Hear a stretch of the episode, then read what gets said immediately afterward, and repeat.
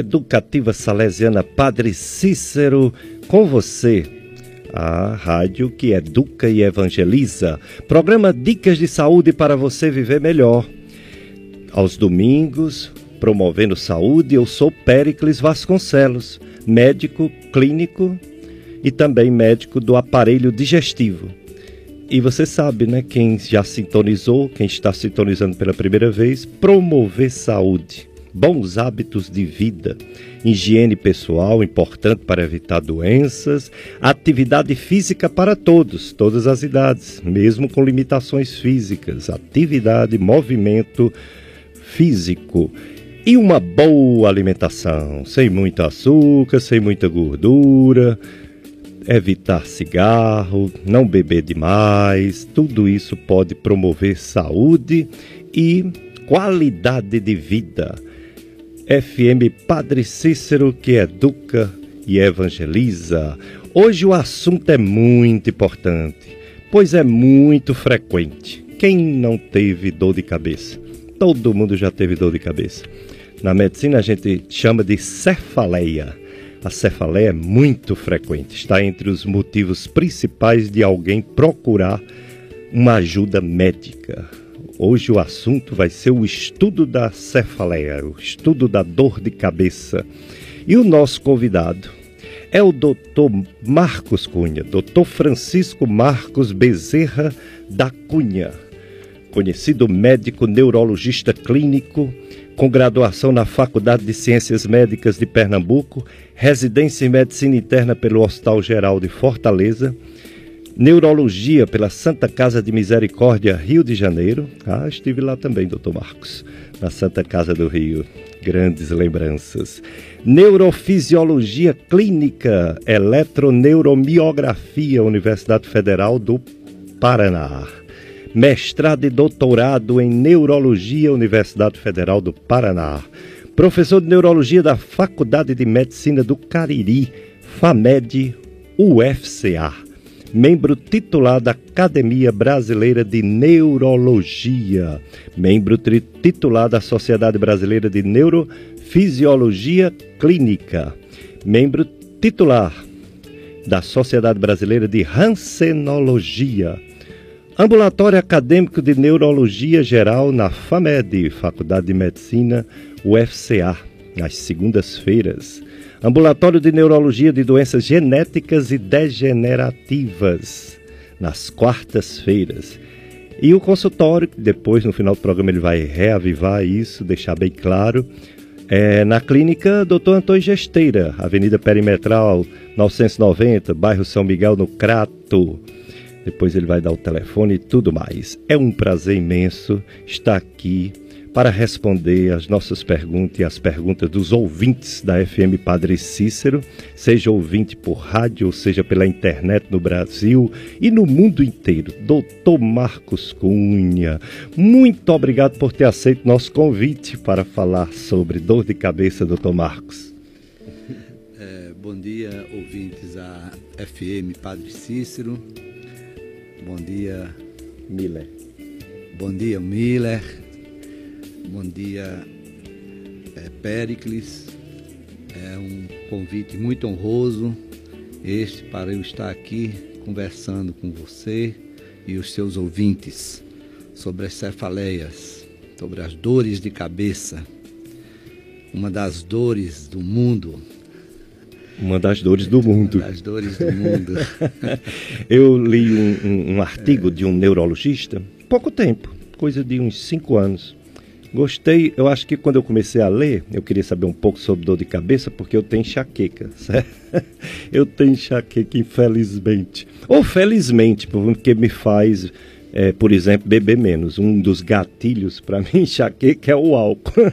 Isso é muito bom, sabe? Porque aí a gente tem um limite, um controle para não passar mal, né? E é, ele falou que se vai a médico para tudo, até para não doença, até para conversar, até para conselhos, né? Mas que é, uma pessoa procura médico por três grandes motivos, assim, frequente, né? Afecções das vias aéreas respiratórias superiores, rinites, gripes, amidalites, faringite, principalmente crianças, né? Adultos também. É, problemas digestivos, talvez tenha sido por isso que eu li o artigo completo, que ele foi falar de dor de cabeça e falou de má digestão, né? E falou inclusive uma relação entre elas e a própria dor de cabeça, né? A cefaleia. Doutor Marcos Cunha, quais os tipos? Porque a, a, cabeça da gente tem o crânio, tem a face, o próprio crânio tem a parte anterior, frontal, tem a parte posterior, já um pouco abaixo a região occipital, pega no pescoço, aí a coluna ali vai inserir-se. Sem mais de um tipo de dor de cabeça, quais são esses tipos mais frequentes? Bom, antes de tudo, Pérez, assim, a cefaleia é um dos sintomas médicos mais frequentes. A ocorrência da cefaleia ao longo da vida é elevada. Por exemplo, 94% dos homens e 99% das mulheres, elas têm pelo menos uma dor de cabeça na vida. No mínimo. No mínimo. E cerca de 70% das pessoas apresentam o sintoma né, em pesquisa recente, o ano passado, 70% das pessoas procuraram um médico por causa de cefaleia. Nos ambulatórios de clínica médica, a cefaleia não é a primeira causa, é a terceira causa. Terceira, foi a o que ele falou. A primeira causa, é, ela é basicamente mesmo as infecções de vias aéreas e as dispepsias. É, má digestão. Causa. Espero que você já tenha feito um programa sobre as dispepsias oh, aqui. Quantos? e aí, o que, que nós temos, na verdade, assim, 10% a média de atendimento ambulatorial por conta da, da cefaleia. Nas unidades de saúde, é 9,3%, né? O motivo da, dessa frequência.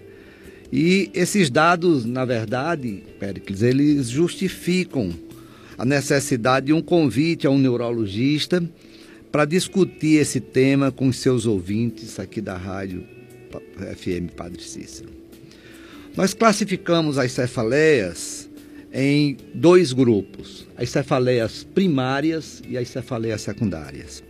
As cefaleias primárias são aquelas em que o sintoma principal, porém não único sintoma, são episódios de dor de cabeça que se repetem durante a vida do indivíduo a exemplo da enxaqueca, da cefaleia de tensão, da cefaleia em salvas. As cefaleias são secundárias, é um sintoma. Ele não é um elemento isolado, próprio, ele é um sintoma decorrente de uma doença subjacente, neurológica ou sistêmica. A pessoa tem uma febre, tem dor de cabeça. Né? A pessoa sem nenhum sintoma pode ter, dor, sem nenhum outro sinal clínico, pode ter dor de cabeça. Então, é, é, essa a diferença. Então, a causa de cefaleia secundária deve ser investigada. A grande coisa é essa aí, é investigar a causa das cefaleias secundárias, que é o grande risco. Então, os principais tipos de cefaleias, portanto, são essas. As cefaleias primárias e as cefaleias secundárias que têm uma causa. Né? Nós podemos dividir assim as principais cefaleias primárias em três grupos. A cefaleia as enxaquecas, a cefaleia tensional e as cefaleias insalvas. Naturalmente, isso é só um, uma amostra, porque, na verdade, a classificação de Roma, Péricles, ela tem mais de 362 tipos de cefaleias. Oh. Por exemplo, cefaleia de esforço, cefaleia do riso, cefaleia do, esfor da, da, do, do espirro, a cefaleia é, da, pela claridade do sol, né? no verão se tem mais cefaleia do que no inverno, né? as dores de cabeça, é, é, é as dores de cabeça do orgasmo, olha aí.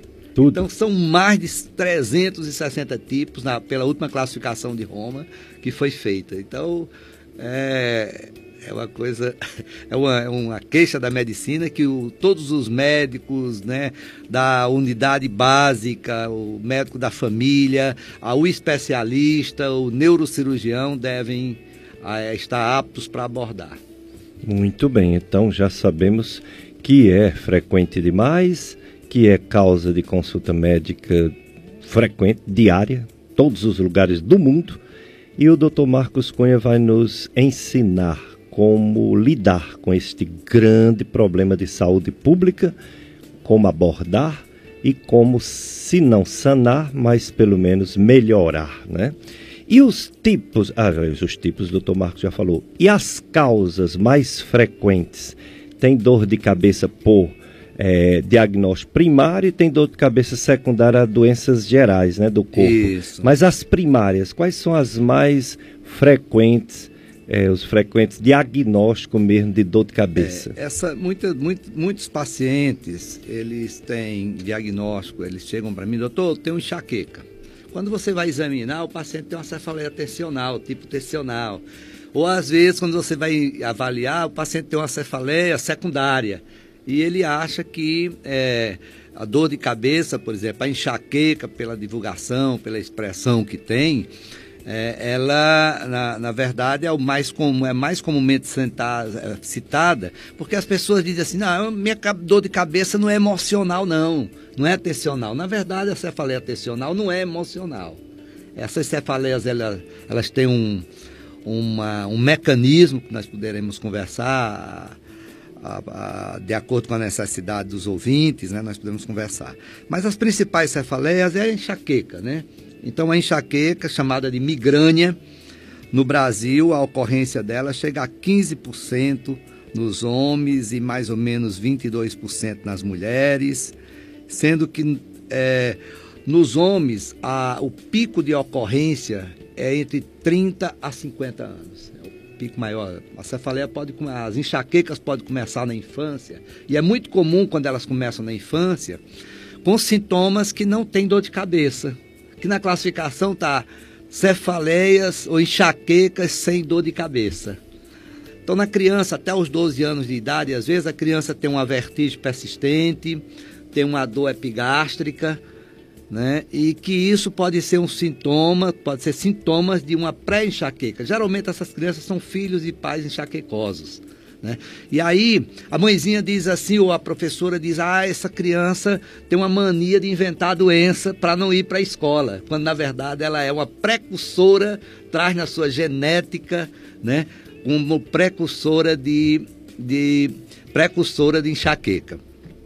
Bom, então, é, cerca dos 80% dos pacientes têm, pelo menos, como eu disse aqui, um, uma história na família. Uma história de enxaqueca. Porque a enxaqueca realmente é uma doença geneticamente herdada, definidamente geneticamente errada, herdada. Caracteriza por crises de dor de cabeça recorrentes, que se repetem, né? Constituídas por até cinco fases né? A primeira dessa, o indivíduo pode não ter as cinco fases, mas a primeira das fases é a, é a fase pré-monitória, que precede a dor de cabeça até em horas ou dias. E quais são esses sintomas que precedem a, a enxaqueca? Você tem, é, o paciente pode apresentar irritabilidade, dificuldade de raciocínio, e o contrário, ele pode ficar com humor não só deprimido, mas muito aguçado. Então tem um amigo que quando ele quando ele está no, no período premonitório, né? É, que precede as enxaquecas, ele começa a contar piada, dizer história com as pessoas, né? E, e ele achava que isso era do humor, né? E até que ele pôde relacionar isso com, com, com a enxaqueca, né? É, o desânimo, é, uma, uma dificuldade de memória, e um desejo por alguns tipos de alimentos, principalmente doces e gorduras.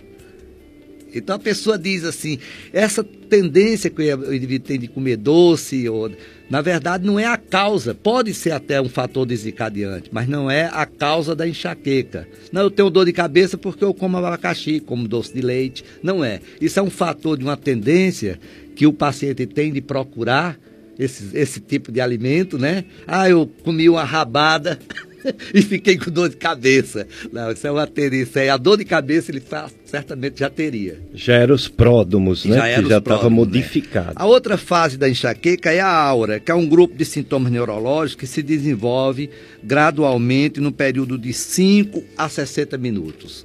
Então, a aura típica é um distúrbio visual, né? que a gente chama escotomas cintilantes, escotomas luminosos, e ou então uma, uma perda da metade de um campo visual.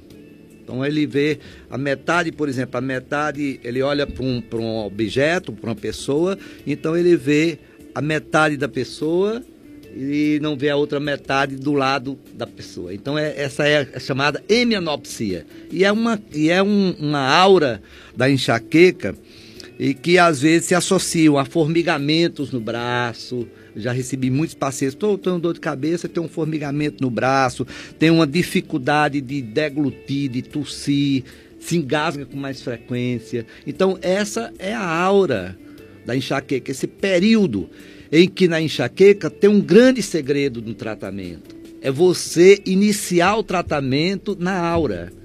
Porque essa aura representa uma vasoconstricção, né, que dá esses déficits neurológicos, que são ou corticais cerebrais ou do tronco cerebral, como a vertigem, por exemplo, é do tronco. A heminopsia é da área occipital, hum. né? Então, essa, essa aura é importante você identificar para que a gente possa é, para que a gente possa ver, é, é, para que a gente possa tratar inicialmente com a droga que é eleita pelo, pelo médico para fazer isso, né?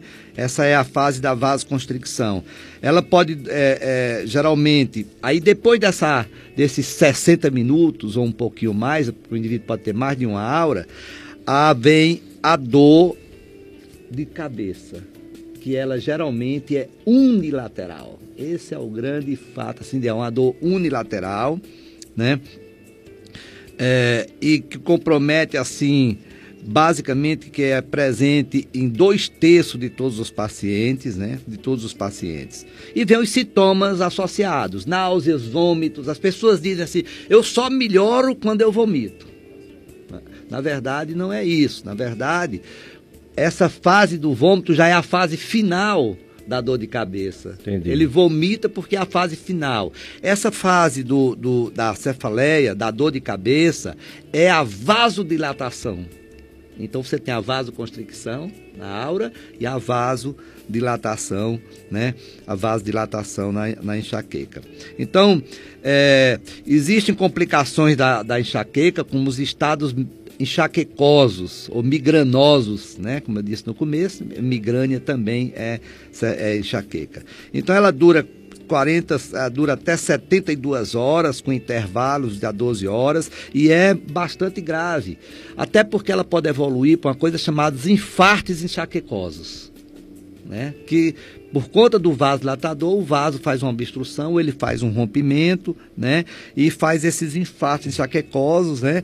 Que são associados a muitas vezes até a um infarto cerebral. Isso não é pouco frequente. Às vezes a pessoa diz, mas eu tenho dor de cabeça, mas nunca senti nada, nunca tive paralisia do braço, mas né, uma dificuldade de falar, mas na verdade quando você faz um exame, seja uma tomografia, seja uma ressonância, está lá uma imagem do infarto antigo. Né? E ele vai se lembrar que tem crises intensas assim. Tem a enxaqueca crônica e os fatores de risco para cronificação das enxaquecas, basicamente são os fatores emocionais, como o estresse, as doenças psiquiátricas e abusos de é, analgesia. Tem a cefaleia atencional e cefaleias em cluster. Você gostaria de que a gente falasse também sobre isso? Daqui a um pouco tempo? vamos Pronto. falar porque os ouvintes querem participar, querem claro, tirar dúvidas, né? Hoje o assunto é dor de cabeça, cefaleias e o nosso convidado, Dr. Marcos Cunha, Dr. Marcos, neurologista clínico, grande renome na região caririense, todo o estado do Ceará, faz neurologia clínica, eletrocefalografia, eletroneuromiografia, né?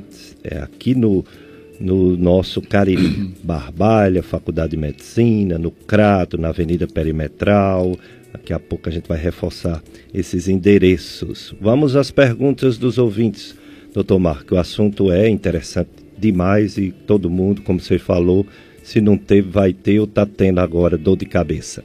A pergunta da Luciana Dantas. Bom dia a todos, bom dia Luciana. Nos últimos meses eu venho tendo dor de cabeça com muita frequência. Passa até 15 dias com dores, que não passa com nenhuma medicação tem, segundo ela, fibromialgia e faz uso do medicamento pregabalina. Faz uso também do Paco, que é paracetamol com codeína, faz uso também de artrosil e outros. Há dois anos fez uma neuromiografia com o Dr. Marcos Cunha e acusou perda de nervo do braço. Ela tem hérnia de disco também na região cervical, além de uma lesão. Esses problemas também causam a dor de cabeça? Já ela já está perguntando. Esses problemas orgânicos também causam esta minha dor de cabeça? O médico que me acompanha, Dr. Carlos Kennedy, neurocirurgião, é, e também ela participa de institutos, de é, grupos de amigos, grupos de pessoas, sociedades de fibromialgia. Mas o que ela quer saber é o seguinte: além de ter dor de cabeça, essas outras doenças agravam essa dor de cabeça da Luciana Dantas, doutor Marcos. É, Luciana, é um prazer conversar com você. E, sem dúvida nenhuma, é, se você tem as comorbidades, entre elas a fibromialgia, né? É, então isso faz com que realmente a, as suas dores de cabeça sejam mais frequentes. O mais comum nas comorbidades são as cefaleias do tipo tensional que nós falaremos daqui a pouco. Né? Mas é isso aí. Ah, no caso das cefaleias, no tratamento nós vamos discutir isso, mas as cefaleias, é, é, as cefaleias esse tipo de cefaleia de, que dura 15 dias, com essas características que você tem, é, com comorbidades, na verdade, esse tipo é um tipo de cefaleia tipo tensional. É um Muito tipo bem. tensional. E deve ser evitado. Não, é, é, nessas condições, inclusive a fibromialgia, o uso persistente, quero deixar esse alerta aqui, né? O uso persistente de, de opioides. O uso persistente, no caso, você toma codeína, né?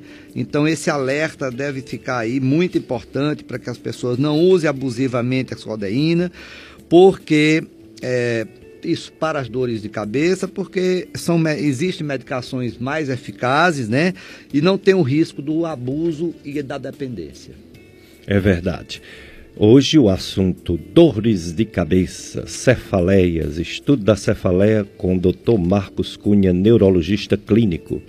E o nosso Milha Anastácio agora vai trazer o apoio cultural. Também está aqui chegando o nosso telefonista Antônio Luiz. Você liga 3512 2000, faz sua pergunta. É o mesmo telefone do WhatsApp daqui da FM Padre Cis, 3512 2000. Então, o apoio cultural e depois mais perguntas dos ouvintes para o nosso convidado, Dr. Marcos Cunha, neurologista, assunto dores de cabeça. FM Padre Cícero. Essas empresas ajudam em nossa missão. Agora, a região do Cariri dispõe do serviço de fisioterapia em oncologia. A doutora Michele Silva, pós-graduando em terapia intensiva e fisioterapia em oncologia, atua na prevenção e na recuperação de pacientes oncológicos, de forma individualizada e humanizada. Doutora Michele Silva, fisioterapeuta, atendimento clínico e domiciliar. Rua Padre Cícero, 1061, Centro, em Juazeiro do Norte. Contato WhatsApp, DDD 88 99639 04 67. Doutora Sheila Ulisses Paiva, mastologista com atendimento clínico e cirúrgico das doenças das mamas. Clínica Provida Cariri, Rua São José, 731, Centro de Juazeiro do Norte. Telefones 3572-3241 e 3572-3240. Obrigado. Fomos eleitos pelos clientes a internet banda larga número 1 um no Ceará e Rio Grande do Norte. Mais do que um provedor, somos colaboradores em busca de um sonho. Oferecer soluções para que você possa compartilhar seus melhores momentos. O desafio está só começando. A cada dia, a expansão dos serviços alcança cada vez mais cidades pelo Nordeste. Somos movidos pela conexão. Somos Brisanet, levando o mundo até você.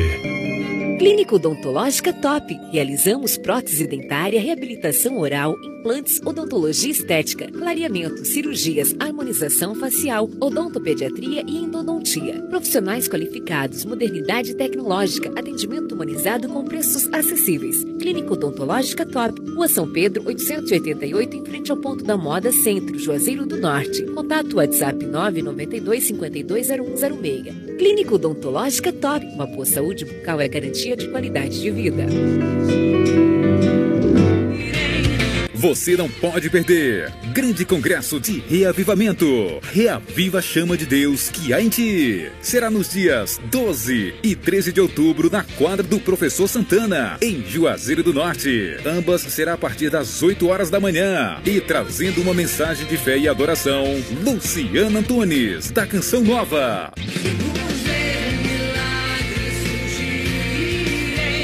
Entrada: um quilo de alimento não perecível revertido para o NAEC. Realização: Comunidade Católica Senhora e Rainha. Dr. Felipe Feitosa, mastologista, membro titular da Sociedade Brasileira de Mastologia, realiza biópsias e cirurgias de mama. Convênios: Unimed, São Camilo, Apvida, Afago e Vida. Atende na clínica Med Imagem Cariri, Rua Raimundo Machado, número 155, bairro Triângulo. Telefones 3571 8541 e 98150 2214. Dr. Felipe Feitosa, mastologista mastologista. Gastroclínica Vasconcelos. Dr. Pericles Vasconcelos, gastroenterologista, especialista nas doenças do aparelho digestivo, estômago, intestinos e fígado. Dr. José Pericles, psiquiatra e médico do sono pela USP, especialista no atendimento de depressão, ansiedade, esquizofrenia, risco de suicídio, insônia e apneia obstrutiva do sono. Realiza exames de poligrafia respiratória domiciliar e endoscopia digestiva. Gastroclínica Vasconcelos, Rua Padre Cícero, 675 Centro, Juazeiro do Norte, Ceará. Fone 3511-0305. FM Padre Cícero. Voltamos a apresentar Dicas de Saúde.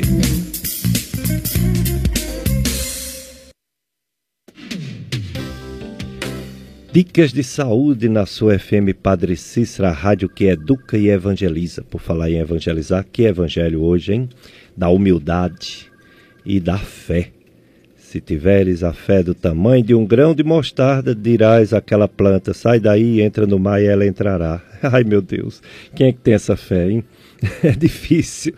Mas pelo menos a outra é possível, né? A humildade. Aí sim. Somos servos inúteis, fazendo tudo, ainda devemos dizer, não foi mais do que nossa obrigação. Isso é que é humildade, né? Que leva a fé. Então uma coisa leva a outra.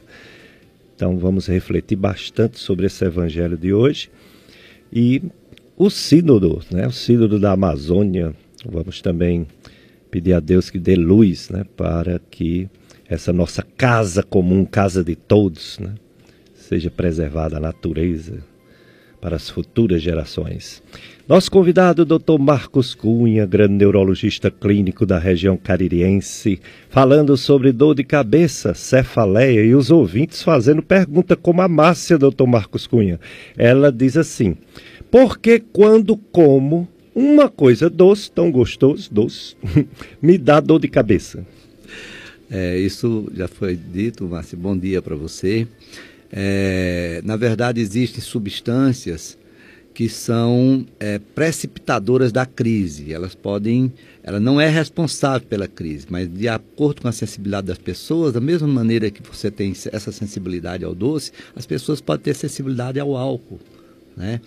É, e com o álcool pior, porque as, a, as dores de cabeça acontecem exatamente no período da abstinência do álcool. Não acontece quando você está bebendo né? Aí a pessoa diz, ah, a cerveja que não é boa, né?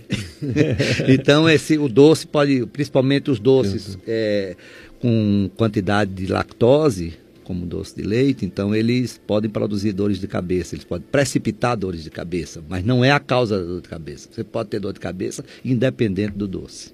Independente, né? Como também a, a quando eu tomo minha cervejinha que dá a, a enxaqueca, a, a migrânia, né? Que é, é, só de um lado Também é só o gatilho, não é a causa. É, exatamente, é, não é a causa. Não e é a causa. Tem, tem um fator maior que é o fator da abstinência, né? Aí Isso. tem gente que diz, estou com dor de cabeça, vou beber uma para melhorar. curar a ressaca. curar a Aí ressaca. vai tomar o, o, o Engolvo ou o Sonrisal, que tem ácido é, acetilsalicílico e pode dar um problema até estomacal, né? É. a Margarete do Arajara, ela pergunta ao doutor Marcos Cunha sobre uma dor de cabeça que ela tem diariamente. Como tem pessoas né, que se queixam que tem dor de cabeça diariamente, infelizmente. Ela tem sobrepeso, ela quer saber se tem alguma relação entre sobrepeso e dor de cabeça diariamente. É, essa, é, esse tipo de cefaleia diariamente, né? A gente chama cefaleia crônica, que nós podemos abordar um pouco. Cefaleia crônica diária é aquela que você tem mais de 15 dias por mês, ou mais de 180 dias por ano, né? Então chama-se cefaleia é, tensional crônica ou enxaqueca crônica. Então, essa é o caso. A obesidade é, é tem, pode ser concorrente para várias doenças, para vários problemas, inclusive para as dores de cabeça tipo tensional. Tipo tensional. Então eu vejo que é, o grande, a grande coisa que tem que ser feita é fazer um diagnóstico diferencial com uma doença que é comum em mulheres, não sei, geral, não sei qual a sua idade, mas geralmente na idade de 20, de 25, 40 anos, chamada pseudotumor. Então, pseudotumor é uma condição que deve ser afastada, né, com uma tomografia, e que é comum em mulheres jovens dessa faixa de idade, de 25 a 35 anos, e que são obesas. Esse é o grande diferencial, é que isso tem que ser, tem, tem, tem que ser feito. Muito bem. Já outra ouvinte, a Márcia, eu acho que é a mesma, né? Talvez seja a mesma Márcia, não sei. Ela parabeniza o programa Dica de Saúde pelos grandes médicos convidados para fazer parte do programa. Sem dúvida, Márcia. A gente convida quem a gente admira, né? Claro que às vezes um colega que a gente gostaria tanto que estivesse aqui está ocupado, está viajando, está em congresso e não pode vir, mas sem dúvida a gente escala aquelas pessoas que a gente tem um profundo é, uma profunda admiração né? e sabe que vai passar um, um recado fundamental para o público que assiste o programa, como o nosso querido doutor Marcos Cunha. Doutor Marcos, a dor de cabeça tensional, eu já fiquei um pouco assim desapareceu o meu chão quando o doutor Marcos disse que a, a cefaleia tensional não tem a ver com o emocional. Sinceramente, eu pensei que tinha. Tudo bem que tem uma tensão muscular, etc. Mas eu pensei que estava muito relacionado com o psicossomático. Nem sempre ou geralmente não tem a ver com o emocional. Não, tem, geralmente tem a ver geralmente tem a ver, mas o mecanismo da dor de cabeça. Ah, o mecanismo, não, a mecanismo, fisiopatologia. É, a né? fisiopatologia da doença, o mecanismo de como acontece a doença tensional é muito simples. Se você tiver um estado de tensão muscular, ou seja, um estresse físico emocional, a protease vai sobe pelas vias sensitivas, chega numa região do cérebro chamado tálamo e vai acontecer duas coisas. O paciente que é, geneticamente tem, uma, tem as endorfinas, os seus anestésicos do corpo, são produzidos quando essa substância chega lá, que é estimulante, e ele não tem dor de cabeça, tipo tensional. Mas se ele não tiver essas endorfinas, aí vem a cefaleia tensional que é uma falta, na verdade, é, que é uma desproteção do organismo para produzir seus próprios analgésicos. Ah, muito bem. Entendi. além da, da enxaqueca, além da dor de cabeça tensional, que é essa que o doutor Marcos acabou de explicar, tem outros tipos de dor de cabeça? A gente pensa que só tem esses dois tipos. É, eu, eu, disse que tinha, são, são catalogados né, na classificação de Roma, que é a classificação que nós usamos, né? É, 362 tipos de cefaleias, de dores de cabeça, né? Daí você imagina. Mas muitas são raras e essas são mais frequentes, é, é isso? Eu estou colocando as mais frequentes, né? Quer dizer, no caso a, a enxaqueca, a cefaleia tipo tensional e uma cefaleia que é muito, é relativamente comum, chamada cefaleia em salvas, uhum. né? São essas cefaleias que antigamente elas eram é, classificadas como cefaleias vasculares, né? Então, então vejamos bem. Então, é, por exemplo, a cefaleia tipo tensional, ela é uma cefaleia frontal, occipital, holocrânica, a cabeça toda, tem uma dor cervical, muitas vezes vai para os ombros, né? E que surge em geral no final da tarde, após estresse físico, estresse emocional, mas se ao contrário da enxaqueca que a pessoa quer deitar, quer o, a escuridão, ela, você fazendo atividade física melhora. Hum. Fazendo uma atividade física, uma caminhada leve, não exercício de impacto, correr, pular corda, exercer uma caminhada leve, né? Melhora. É, melhora basicamente. Então, é, é, a outra cefaleia que eu gostaria de falar aqui é a cefaleia trigêmina autonômica, chamada cefaleias insalvas, que inclusive foi descrita, não sei se na período da Santa Casa você teve a oportunidade de conhecer, pelo um dos maiores neurologistas brasileiros, que foi, era nosso chefe de residência, o Dr. Nigel Finkel, que ninguém conseguia definir essa coisa do cefaleias insalvas, né? Ele disse, olha, cefaleias insalvas, isso, porque a cefaleia era cluster headache, que era cluster. cefaleia em trovoada, é. É, em cachoeira. Ninguém conseguia definir, ele achava muito feio, então ele classificou como cefaleias insalvas. Essa cefaleia é uma cefaleia que acontece da terceira, em torno dos 30, após os 30 anos de idade, e é um indivíduo para cada mil que tem esse tipo de cefaleia. Ela é chamada, é, ela é, evolui em surtos, né? De, de, de 8, 6, 8 dias, surtos por dia. É uma cefaleia de um lado da cabeça, pulsátil, com lacrimejamento ocular, congestão nasal, e que o indivíduo fica numa irritabilidade, numa inquietação enorme, andando o tempo todo com a mão na cabeça. Ele já entra na, na consultório com a mão na cabeça. E aí é conhecida como a cefaleia suicida, porque é uma causa de suicídios muito grandes em algumas pessoas vulneráveis, né? Nos Estados Unidos e nos países, em alguns países europeus. Cefaleia suicida. Em salvas. Puxa. A Francinete, doutor Marcos Cunha, ela diz que tem 52 anos mas desde os 14 aninhos de idade ela tem dor de cabeça. Ela não aguenta mais. Ela toma Dorflex praticamente todo dia. Às vezes melhora, às vezes não.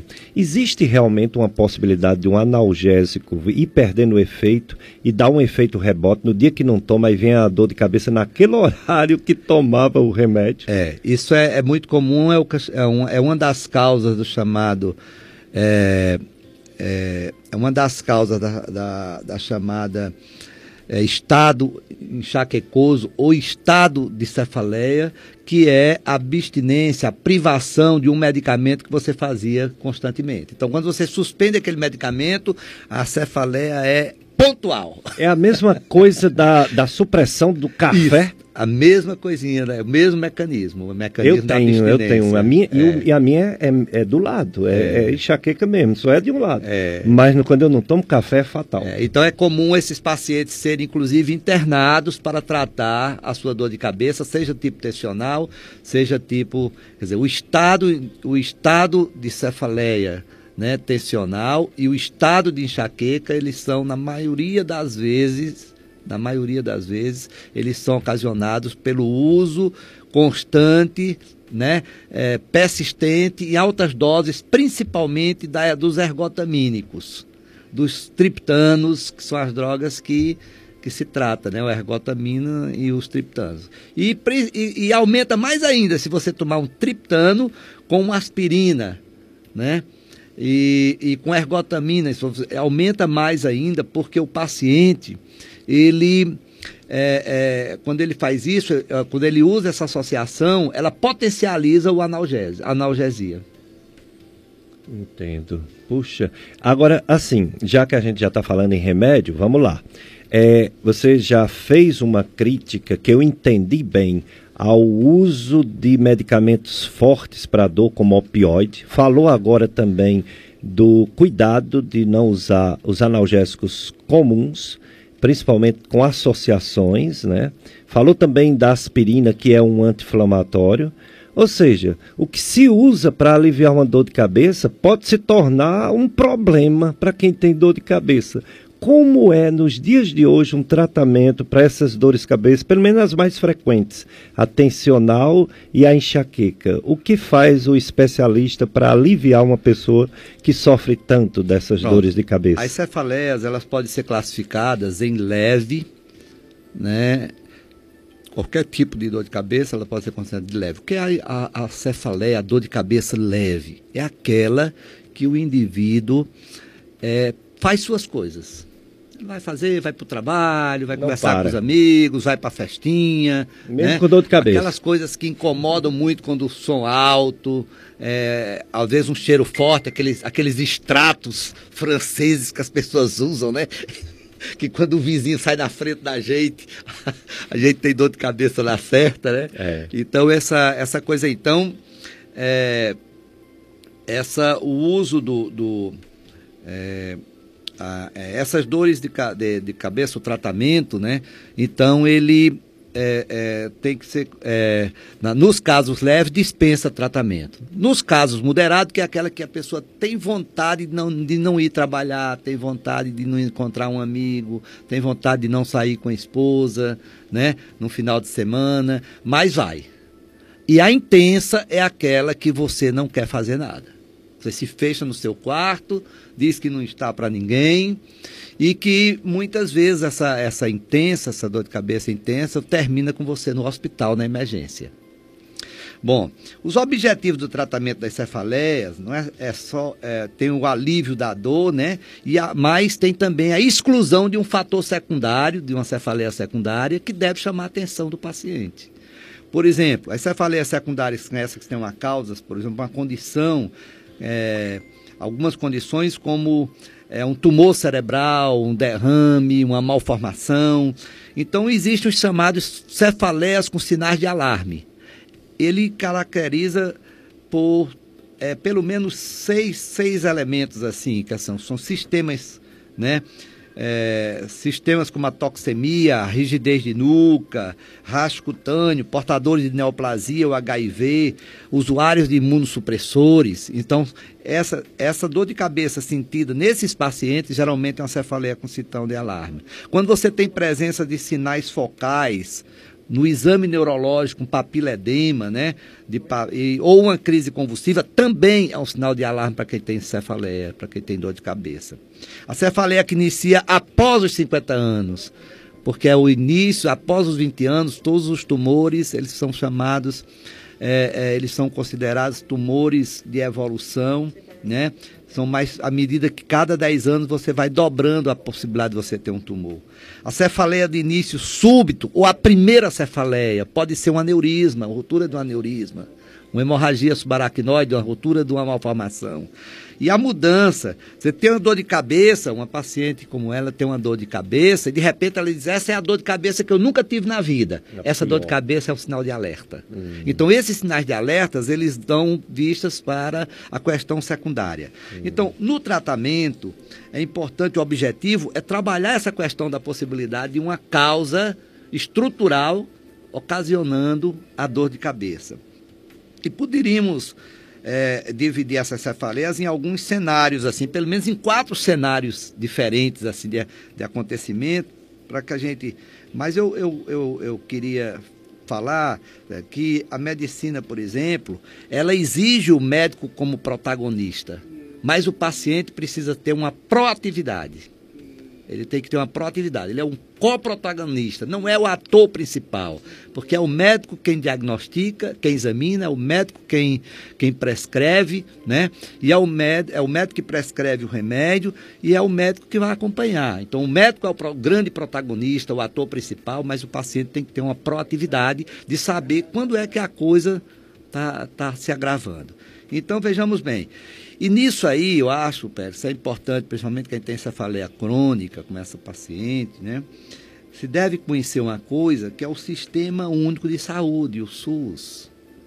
O que que nós temos aqui? Os problemas de saúde mais comuns e os exames de rotina é feito nas, na- nas unidades básicas de saúde, né? E os objetivos médicos de uma unidade básica de saúde é fazer com que é, é, atender até 80% dos problemas gerais de saúde.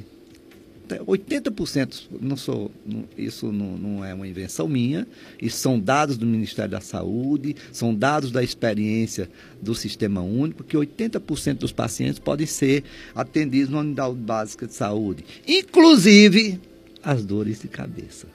Inclusive as dores de cabeça. Pode ser resolvidas na, união, na, na unidade básica de saúde. O objetivo do médico, na verdade, ele é, é, no caso, assim, sempre que haja necessidade, ver esses pacientes encaminhar.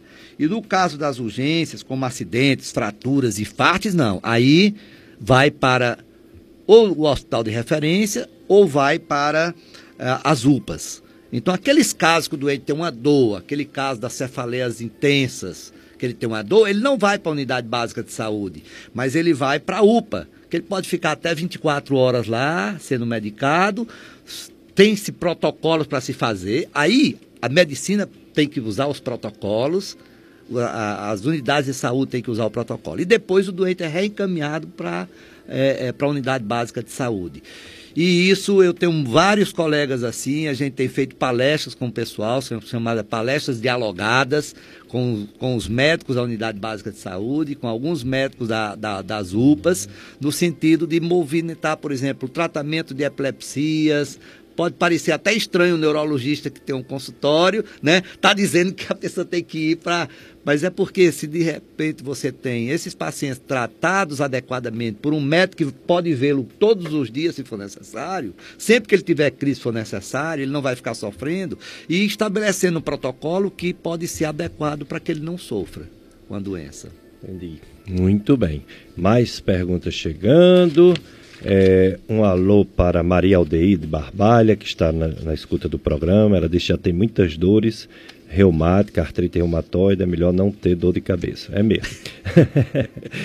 um alô é, para o pessoal lá do, do Hospital São Vicente de Paulo, que eu estou sempre por lá, nas segundas, nas sextas. Um alô para todas as a equipe, né? equipe de funcionários, enfermeiros, médicos, Centro de Saúde da Mulher, não estão mais lá, mas foram muitos anos, ambulatório da FAMED, o UFCA, ambulatório da Estácio, FMJ, Hospital Regional do Cariri, que eu estou também por lá, turma boa, funcionários, enfermeiros, é, gente bacana demais, que dá esse suporte grande à população do Cariri.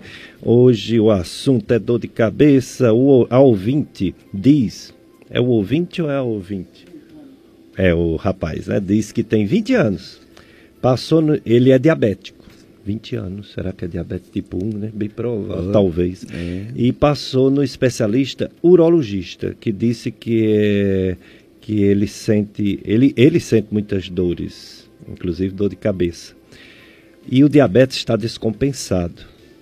Ele quer saber a opinião do Dr. Marcos. Seria o diabetes que causa essas dores, inclusive dor de cabeça, ou ele tem uma patologia própria mesmo, primária de dor de cabeça? É. Bom, sem dúvida, ele deve ter uma. O nome dele? É o. Não, ele não deu o nome. Ah, não. não. Pronto. Olha, não há, não há, dúvida que é, você tem cefaleia e que você tem uma comorbidade, né? Ou até o contrário, você tem diabetes e tem uma comorbidade que é a cefaleia. Provavelmente essa cefaleia foi conhecida antes do, do, do diabetes. Então, essas, essas duas situações, não só o estresse da, da, da cefaleia aumenta o teu diabetes e descompensa parcialmente o teu diabetes, ou o diabetes também descompensa o quadro da cefaleia. Então é uma é um, um vai e vem, né? de possibilidades, né? Eu acho que é, é, essas duas condições devem ser bem tratadas, devem ser bem equilibradas, principalmente o diabetes, porque uma das causas principais, assim, é, é do diabetes não é a cefaleia. Causa do, principal do diabetes, com a hipertensão, se o paciente tiver, são as doenças cerebrovasculares. São as doenças cerebrovasculares. Entendo. Doutor Marcos, me diga de novo essa questão. Uma pessoa quer falar com o doutor Marcos. Algumas pessoas vão ao consultório. Outras pessoas têm um suporte da rede pública, alguns lugares que o doutor Marcos Cunha falou aqui que atende. Então, reforce aí onde conversar, onde fazer uma consulta com o doutor Marcos no sistema público e privado. É, lá na faculdade nós estamos tendo um problema né, de ambulatório, isso você conhece muito bem, né? como está funcionando a, a, Faculdade de Medicina. Com seus ambulatórios, inclusive você tem um ambulatório lá com, com o Jorge, né? Isso. Um ambulatório, na, na é um ambulatório acadêmico, na verdade o ambulatório acadêmico não é assistencial, você tem um número reduzido de pacientes. E esses pacientes, eles são assim, um- uns pacientes com algumas questões que interessa a questão da formação do aluno. Nós temos um ambulatório de, de doenças neurogenéticas e degenerativas, que é o que eu faço, e nós estamos lutando para que nós possamos abrir um ambulatório de cefaleias. Né? Nós precisamos do ambulatório de cefaleias lá na faculdade. Nós temos um colega que está disposto a fazer isso. Já conversamos com que já é professor e temos um médico na, na Secretaria de Saúde, né? Que eh, trabalha na Secretaria de Saúde de Barbalha e que está sendo, não está sendo utilizada de acordo com seu potencial. Então nós estamos lutando para que ele vá para tratar de doenças dessa condição, que é a cefaleia, para que a gente possa também cobrir. Eu praticamente estou com a minha agenda lá na faculdade lotada com essas, esses dois ambulatórios né, esses dois ambulatórios. Mas, entre, mas sem nenhuma dúvida, assim, o um atendimento adequado na unidade, na unidade de saúde básica e procurar o especialista apenas quando precisar, se for necessário, se o colega da, uni, da unidade básica achar que é necessário, então deve caminhar para o neurologista para que seja feito o atendimento. Aí, é- onde é esse endereço desse atendimento? Um é na Faculdade de Medicina, que é em Barbalha, É. Faculdade de Medicina FAMED, que é ligada ao FCA. Tem outro atendimento público? É. Não, não meu atendimento público é só é esse. lá. Agora É. tem o privado, né? É. Que é no Crato. Isso.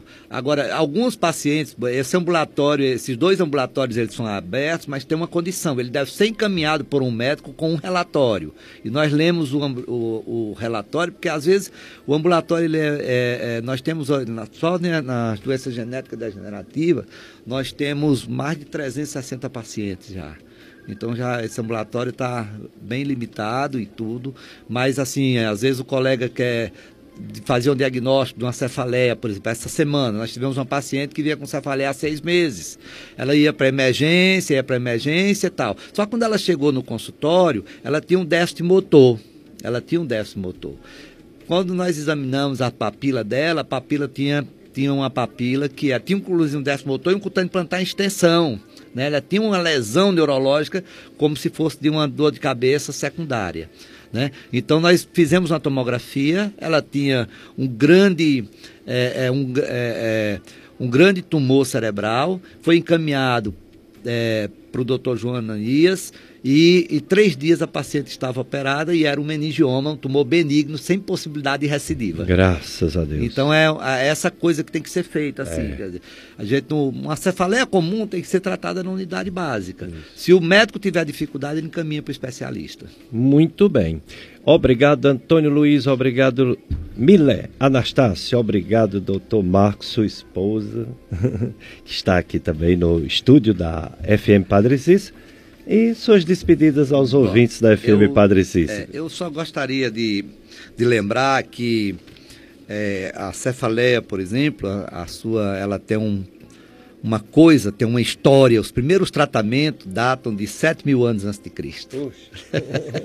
e celebridades como você também têm cefaleias. e eu gostaria de citar uma celebridade. né? Você tem assim o Edgar Allan Poe, Napoleão Bonaparte, Freud, Charles Darwin, Lewis Carroll, que escreveu A Lista do País das Maravilhas, que é a descrição da, da Alice chegando no País das Maravilhas, é uma descrição de uma aura de enxaqueca. Quem vê o filme vai ficar fascinado com essa história. Ele colocou todas as cores que ele sentia quando tinha enxaqueca. Mas eu queria citar basicamente o nosso poeta maior, meu poeta preferido, que é o João Cabral de Melo Neto, pernambucano, e que ele escreveu no momento a aspirina. É uma. Ele padeceu desse mal durante 50 anos, né? E era uma enxaqueca. E ele diz assim: claramente, o mais prático dos sóis, o sol de um comprimido de aspirina, de emprego fácil, portátil e barato.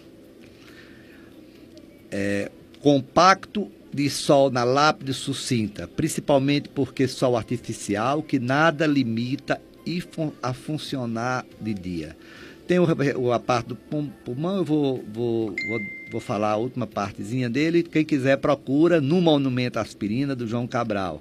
É, de outro lado, porque lente interna de uso interno por detrás da retina não serve exclusivamente para o olho, a lente ou o comprimido de aspirina. Ele reifoca porque o corpo inteiro, o borroso de ao redor, o reafinda.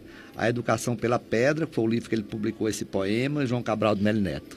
Oh, beleza. Muito, muito obrigado, obrigado, muito obrigado, Pérez. Estou sempre à disposição do programa. Eu acho que foi muito, é, foi, foi muito honroso para mim estar aqui com você.